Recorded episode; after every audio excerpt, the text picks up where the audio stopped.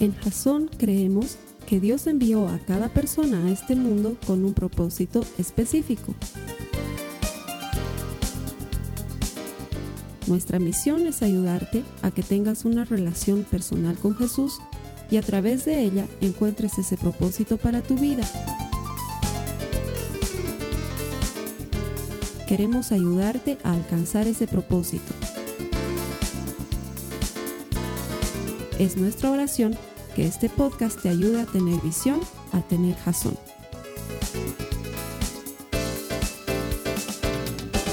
Una semana más de paz.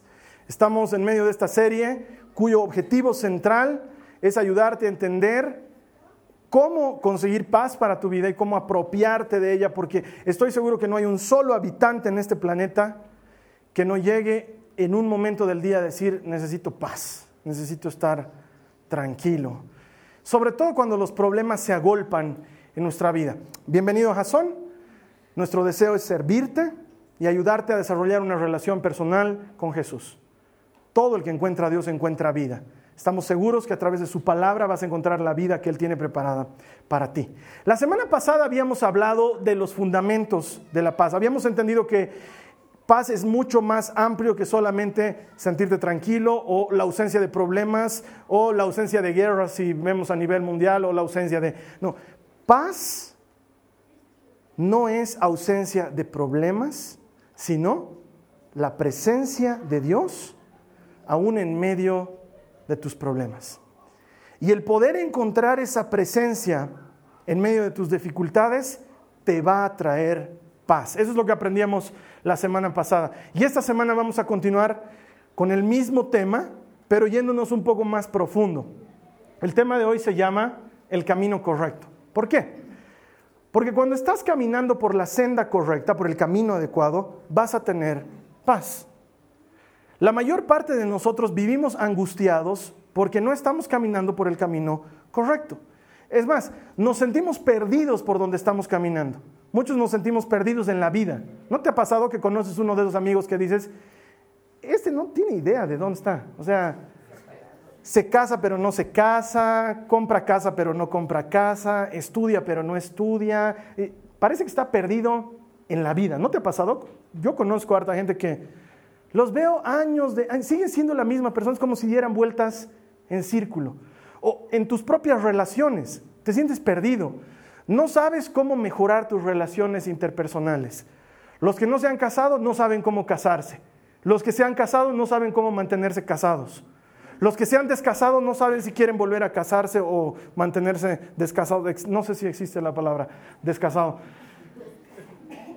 Pero estás como perdido, no sabes si quieres, si no quieres, no quiero saber de los hombres, pero tienes miles de hombres a tu alrededor. Sea, eh, eh, ¿No te ha pasado que conoces gente así que está perdida? Yo creo que el momento en el que más perdidos estamos es cuando tenemos que tomar una decisión. De hecho, una de las cosas más terribles que me pasa es tener que decidir qué comer. Creo que sí, de veras, cuando salgo a los restaurantes, yo soy la clase de persona que generalmente pido lo mismo. Creo que por evitarme la fatiga de pensar qué otra cosa quisiera. ¿Sí? Entonces, el menú a mí me llega de adorno porque prácticamente sé qué comer en cada restaurante, no necesito más. La Carly no es así, mi esposa varía, pide otras cosas y se burla de mí porque siempre me pido lo mismo. Mi gran dilema es, no sé si quiero hamburguesa o alitas picantes, no sé si quiero hamburguesa o alitas picantes. Es ese tipo de decisiones que me angustian, digamos, pero pero hay otras decisiones más graves, como continúo en este trabajo o renuncio. Eh, me quedo a vivir en esta ciudad o me muevo de ciudad. Eh, continúo invirtiendo en esto o dejo de ponerle plata a este negocio. Me meto en una relación con esta persona o no lo hago. Hay decisiones que se vuelven más complejas y ahí es cuando la angustia se apropia de nuestras vidas. Y vives angustiado y pospones la decisión mucho tiempo. ¿Te ha pasado? A mí me ha pasado muchas veces y por temor a decidir, derivamos el problema a la próxima semana y a la próxima semana. Y cuando te das cuenta, han pasado meses y hasta veces años sin resolver una cosa, solamente porque no queremos decidir. Y es porque estamos perdidos en el camino. Me acuerdo algo que me pasó cuando recién me casé con la Carlin. Recién nos casamos y nos fuimos de viaje de luna de miel y nos íbamos a ir a Orlando de luna de miel, pero teníamos que pasar por Miami. Entonces yo le digo a la Carly, tranquila, vamos a llegar a Miami, voy a alquilar un auto y vamos a hacer todo en auto, tranquila. Porque yo ya había hecho esas cosas varias veces, había estudiado allá, entonces yo sabía. Lo que no sabía es que los americanos tienen una extraña obsesión por modificar el aeropuerto en Miami cada que pueden. ¿Sí? Mm, les encanta hacer eso. Es, como que estuviera en su to-do list, ¿no? Eh, el presupuesto anual, la guerra contra Irak, modificar el aeropuerto en Miami. Eh, les encanta.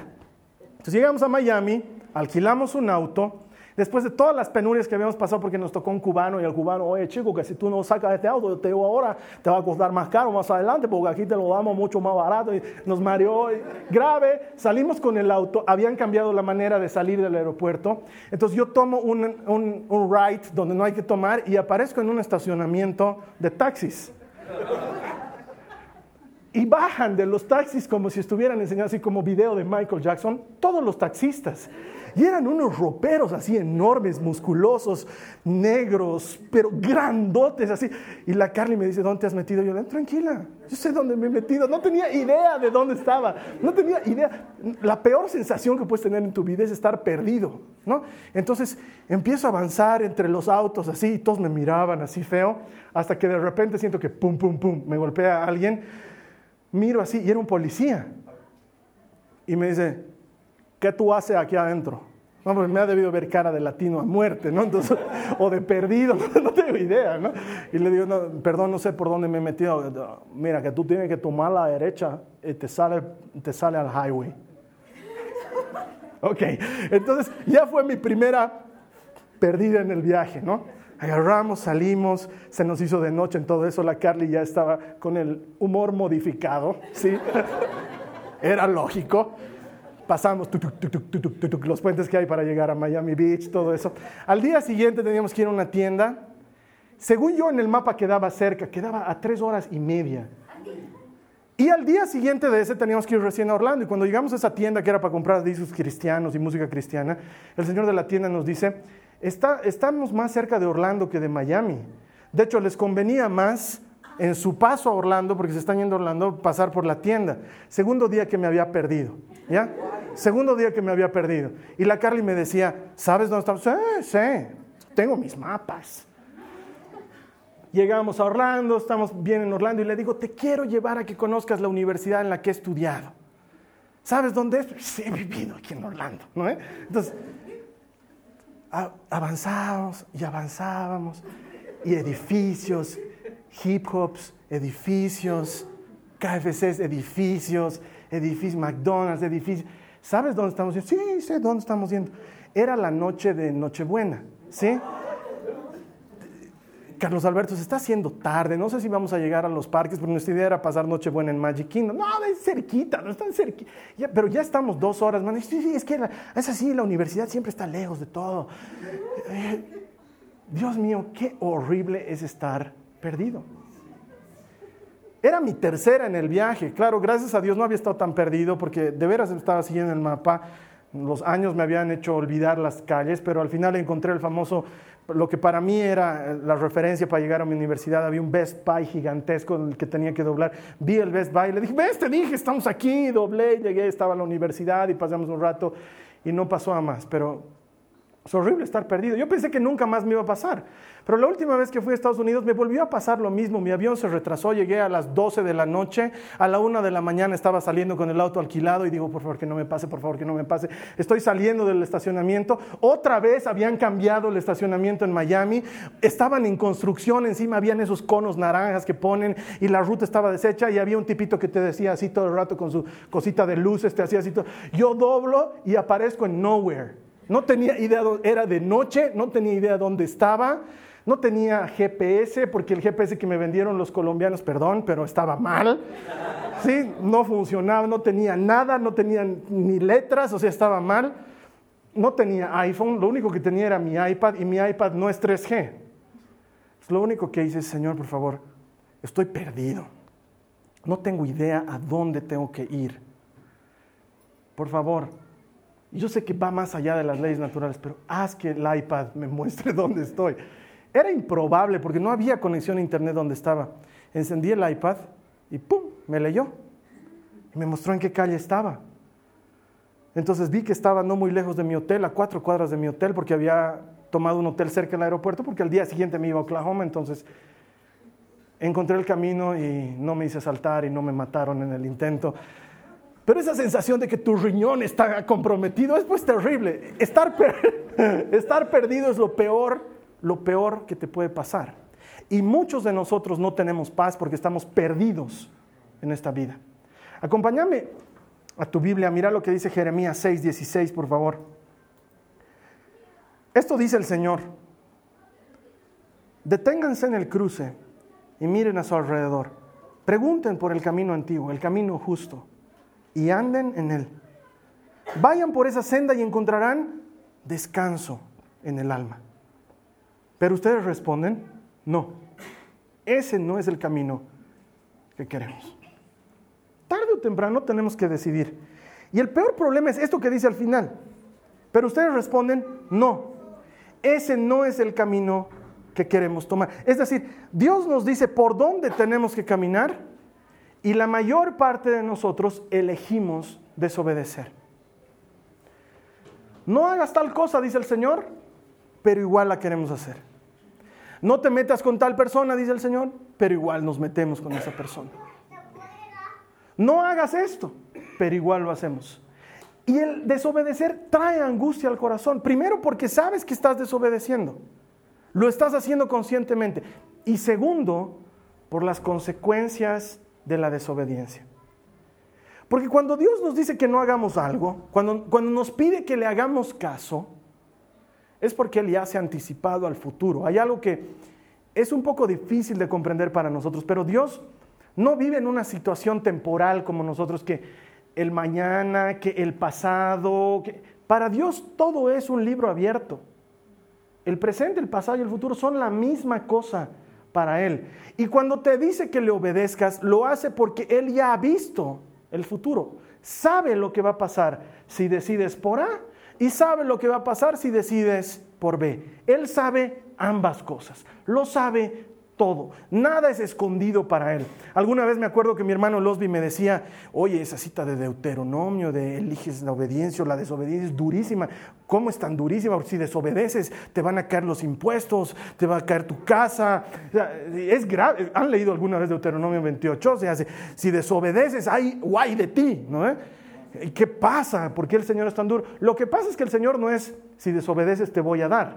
Es, yo ya he visto lo que pasa si desobedeces si desobedeces te va a llegar. Porque ya lo he visto, me he adelantado en el tiempo y sé que si desobedeces, te va a ir mal. Es como cuando tú le estás enseñando a tu hijo pequeño y le dices, no metas tus dedos al enchufe. Te va a reventar la mano.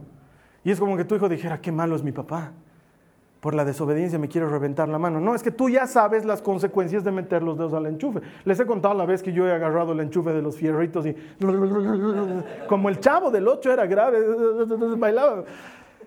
No necesito volverlo a hacer para saber cómo es. Entonces, con autoridad les puedo decir a mis hijas, pones tu dedo en el enchufe y tu mano revienta. ¿No ve? No es que soy papá malo, es que ya lo vi. Cuando Dios dice si desobedeces te irá mal, Él sabe por qué. Porque ya lo vio. De hecho, mira lo que dice la Biblia. En Isaías 46, 9 dice, recuerden las cosas que hice en el pasado, pues solo yo soy Dios. Yo soy Dios y no hay otro como yo.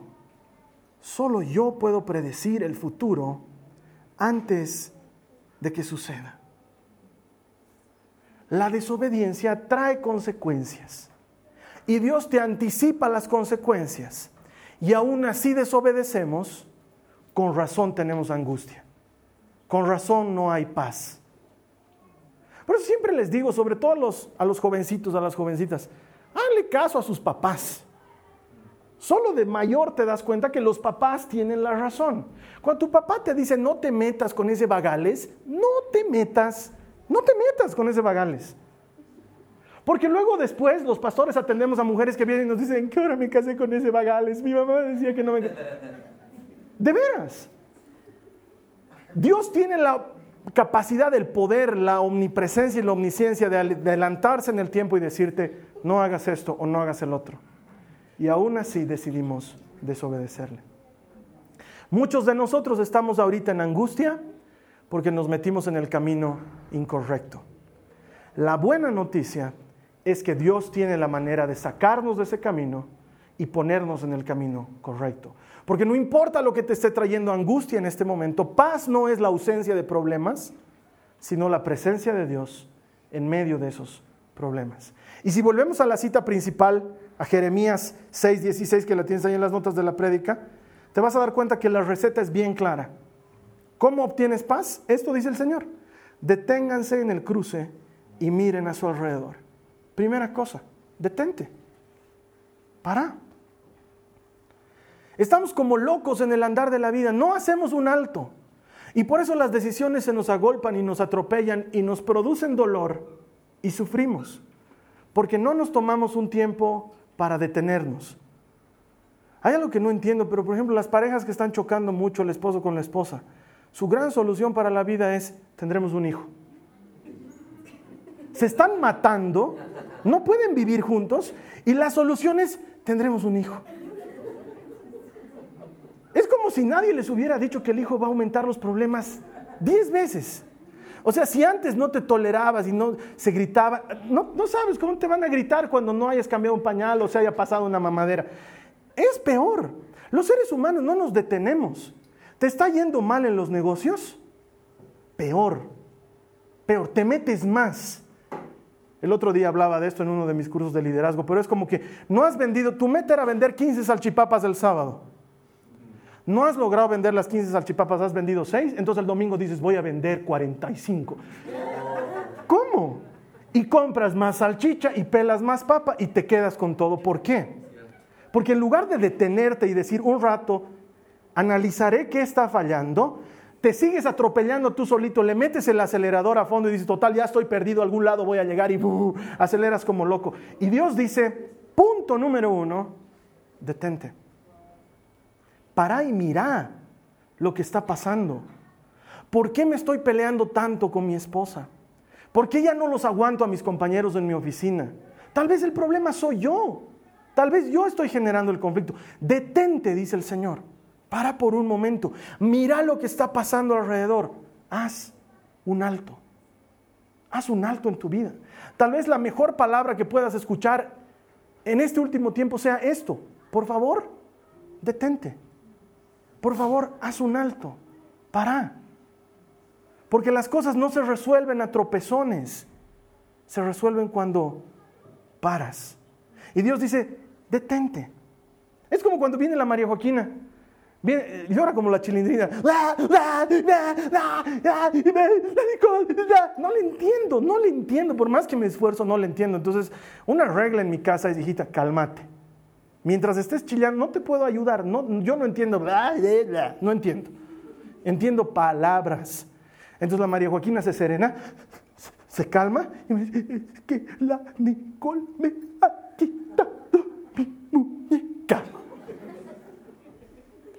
Cuando te calmas, es mucho más sencillo solucionar el problema. De hecho, Dios lo dice así. Salmo 46, verso 10, me encanta. Quédense quietos. Otra vez. Quédense quietos y sepan que yo soy Dios. Quédense quietos. Muchas veces la gente se queja y dice, ¿dónde está el Señor? No debería estarme cuidando, Carlos Alberto, no lo siento. Probablemente lo único que necesitas hacer es quedarte quieto. Y cuando te quedes quieto, vas a entender quién es Dios. Pero primero necesitamos detenernos. Detenerte ayuda a entender que estás en manos de alguien mejor que tú.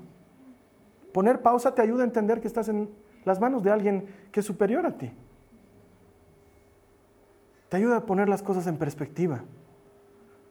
Ya no todo es tan feo y tan difícil. Te detienes y entiendes que Dios está ahí. Pero te detienes. No sé por qué problema puedes estar pasando ahora si estás pasando por un problema. Pero lo primero que necesitas es ponerle pausa. Ponerle pausa. Es como ese DVD trucho que te has comprado en la calle y lo metes y, está, y de repente se para la película y salta. Y hay gente que sigue viendo la película así saltada. Cuando lo mejor es pausa, sacas el disco, lo limpias y lo vuelves a meter. Pausa. Poner pausa.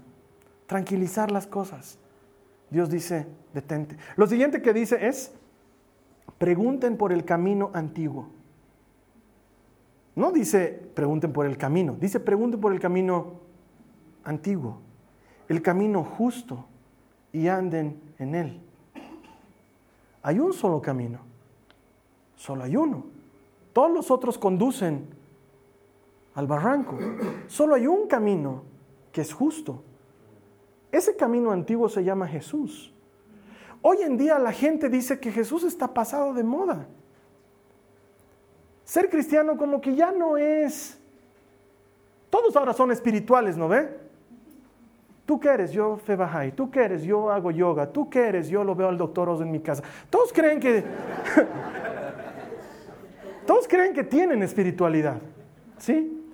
Pero hay un camino antiguo. Y ese es el camino justo. Y el Señor dice, anden por él. Por eso es que en Jasón hacemos tanto énfasis en caminar en su palabra, en caminar en Dios. Porque eso es lo que nos saca del camino incorrecto. Cuando empiezas a caminar en su palabra, no hay forma de que te equivoques porque estás haciendo lo que Dios dice que tienes que hacer. Y cuando haces lo que Dios dice que tienes que hacer, no hay manera de que te vaya mal. Aun cuando el mal te sobrevenga, Él te puede rescatar aun cuando las cosas se pongan duras y difíciles, Él te puede ayudar porque Él dispone todas las cosas, las buenas y las malas, para el bien de los que le aman. Pero eso solo se experimenta caminando por el camino antiguo, el camino justo, el camino correcto. Porque no hay manera que caminando por el otro camino te vaya bien. Porque si no el Señor hubiera dicho, yo soy el camino, de cuatro carriles. Pero no dijo eso. Soy el camino y solo hay un camino, no hay otra forma de llegar al Padre, es solo a través de mí. No hay otra manera. Necesitamos caminar en su palabra, necesitamos caminar ese camino antiguo. ¿Y sabes qué? Siempre que he leído este pasaje de Jeremías 6:16, me ha parecido que era como un llamado a esos cristianos de años no es que no es un llamado para los cristianos nuevos, pero es un llamado para esos cristianos de años. Es ese hermano que llega a mi oficina y me dice, no sé por qué, pero creo que estoy pasando por un desierto. O ese hermano que me dice, ya no siento lo mismo que sentía en un principio. O ese hermano que me dice, no sé, la pasión que tú tienes, no la siento. Eh, ya no me llama tanto leer la Biblia, ya no, casi no oro. No sé si has estado en algún momento en ese punto. Porque Jesús sigue diciendo, detente y pregunta por el camino antiguo, por la senda justa y camina por ella. Lo mismo que, diría en Apocalipsis al terminar el libro, dice, mira lo que dice Apocalipsis 2 tengo una queja en tu contra. No me amas a mí, ni se aman entre ustedes como al principio. Mira hasta dónde has caído. Vuélvete a mí y haz las obras que hacías al principio. En otra versión dice, tengo algo en contra ti. Has dejado tu primer amor. ¿Quieres recuperarlo? Haz lo que hacías al principio, dice el Señor. ¿Qué hacías al principio? ¿Cómo era tu relación al principio con el Señor? Cuando comenzó. Yo me acuerdo cómo era mi relación cuando comenzó. No sabía tocar ni el timbre, pero me metía a mi cuarto, cerraba la puerta, sacaba mi Biblia y sacaba una guitarra que tenía. Y mientras hacía re, re, re, que era lo único que sabía hacer, cantaba y hablaba con Dios y tenía comunión con Él.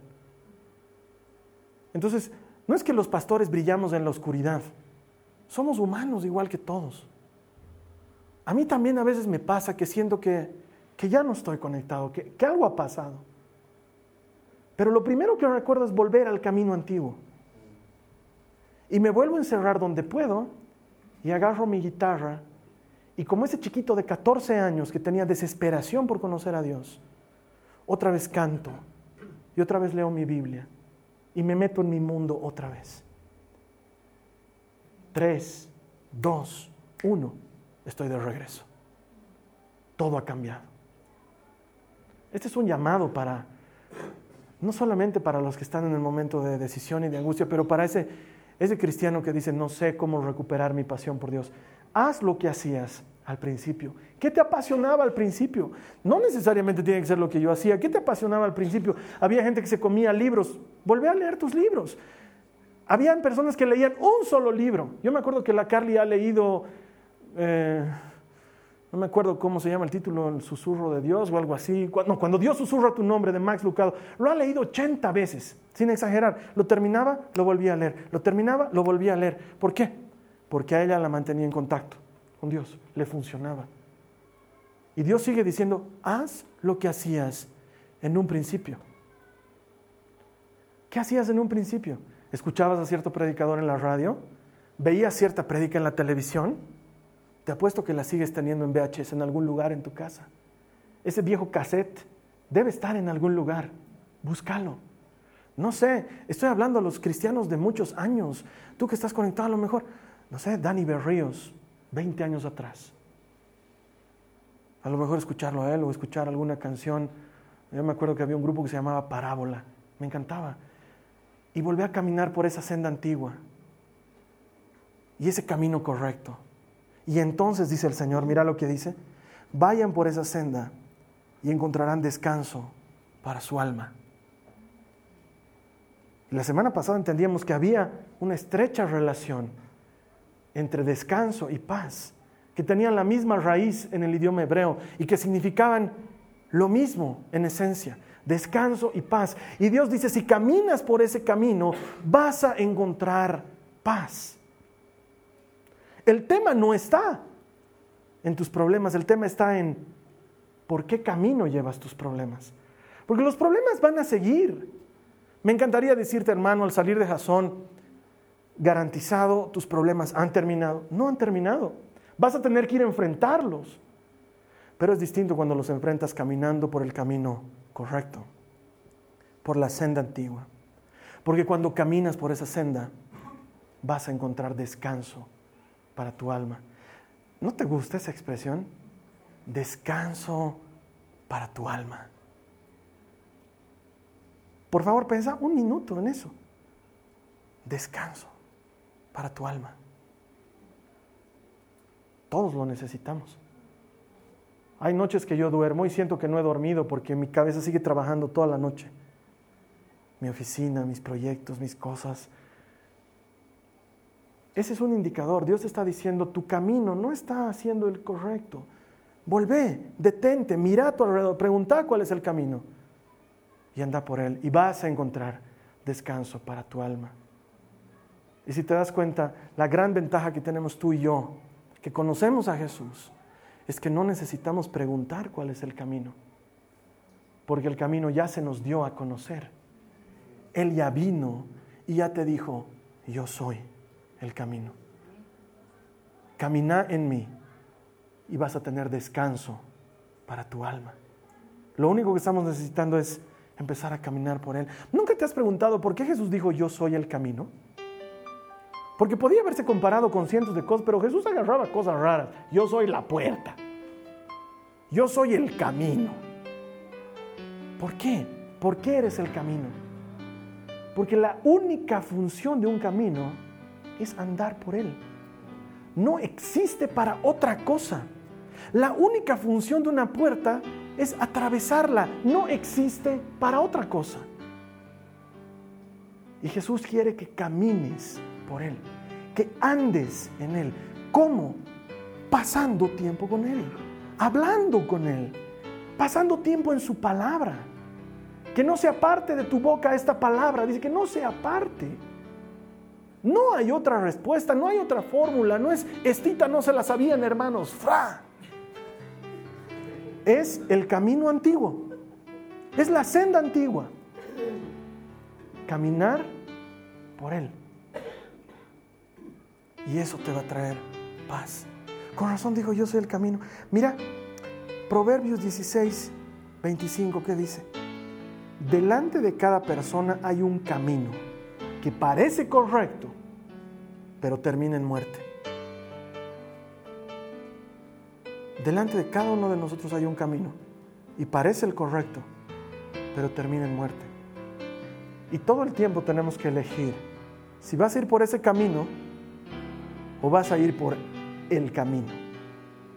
De hecho, ¿sabes cómo los llamaban a, los cristianos en un principio? No los llamaban cristianos. ¿Sabías esto? No los llamaban cristianos. Eso está registrado en los Hechos de los Apóstoles. Los llamaron cristianos por primera vez en Antioquía, porque antes de eso no los llamaban cristianos. ¿Sabes cómo los llamaban? Seguidores del camino.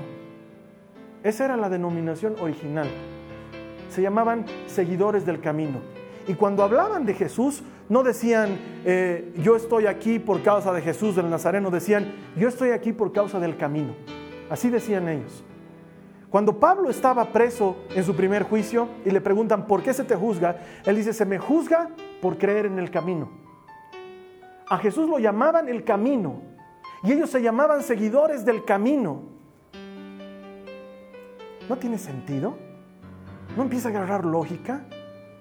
Todo tiene un sentido. Jesús quiere que caminemos por Él, que andemos por Él, que volvamos a ser seguidores del camino. Y cuando sigas ese camino, hallarás descanso para tu alma. Tal vez lo que tú y yo estamos necesitando ahorita es seguir ese camino. No sé en qué camino estás. Sé en qué camino estoy yo. Y también sé que se me presenta esta opción.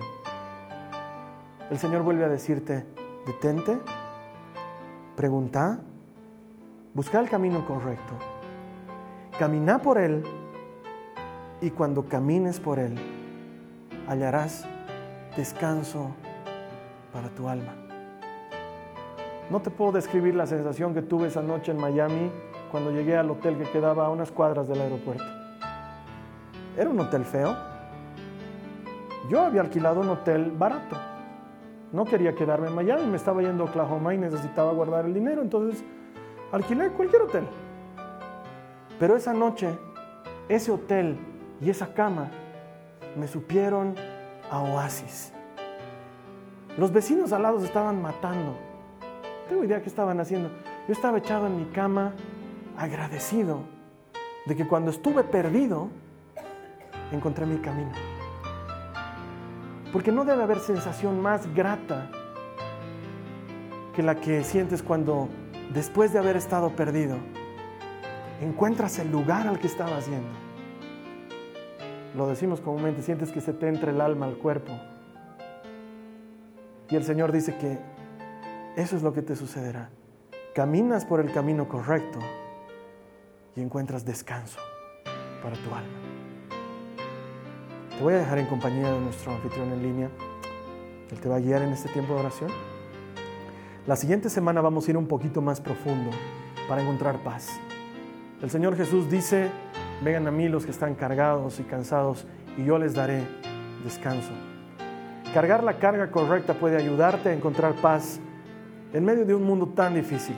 Vamos a compartir de eso la siguiente semana. Me va a encantar verte aquí. ¿Puedes invitar a alguien más? Ayudarnos a ser un misionero digital. Esto es compartir la palabra de Dios a cuanta persona tenga cerca y dile, ven, conectate a internet. Estamos aprendiendo de Jesús todas las semanas. Te veo aquí la siguiente semana. Que Dios te bendiga. Gracias.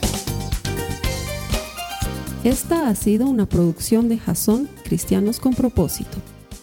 Para mayor información sobre nuestra iglesia o sobre el propósito de Dios para tu vida, visita nuestro sitio web www.jason.info. Allí encontrarás muchos recursos para animarte en tu relación con Dios, enseñanzas, nuestro blog, prédicas y mucho más. Te lo deletreamos www.jazon.info.